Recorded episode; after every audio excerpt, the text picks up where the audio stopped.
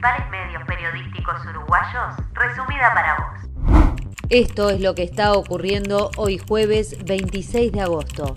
Durante la noche de la nostalgia, la policía intervino en 68 fiestas en todo el país, la mayoría clandestinas y algunas por incumplimiento de aforo. La noche del 24 se realizaron más de 3.000 espirometrías con una positividad del 5%. En todo el país hubo tres accidentes de tránsito, dos de ellos fatales en Canelones y en Artigas.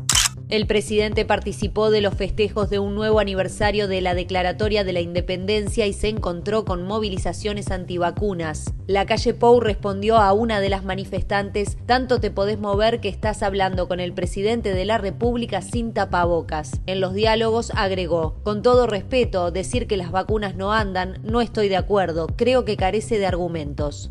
Este jueves se instalan las comisiones preinvestigadoras sobre los últimos sucesos del Ministerio de Turismo. Una de ellas fue pedida por Germán Cardoso y la otra por el Frente Amplio. La Liga Italiana de Fútbol se sumó a la decisión de la Premier League inglesa y la Liga Española en habilitar a los clubes a no ceder a sus jugadores para la triple fecha de eliminatorias mundialistas de la Conmebol. Por consiguiente, son 15 los futbolistas uruguayos que podrían estar ausentes en los próximos encuentros. Hasta aquí las noticias de Uruguay al día. Seguí nuestro podcast y no te pierdas la actualización de cada mediodía.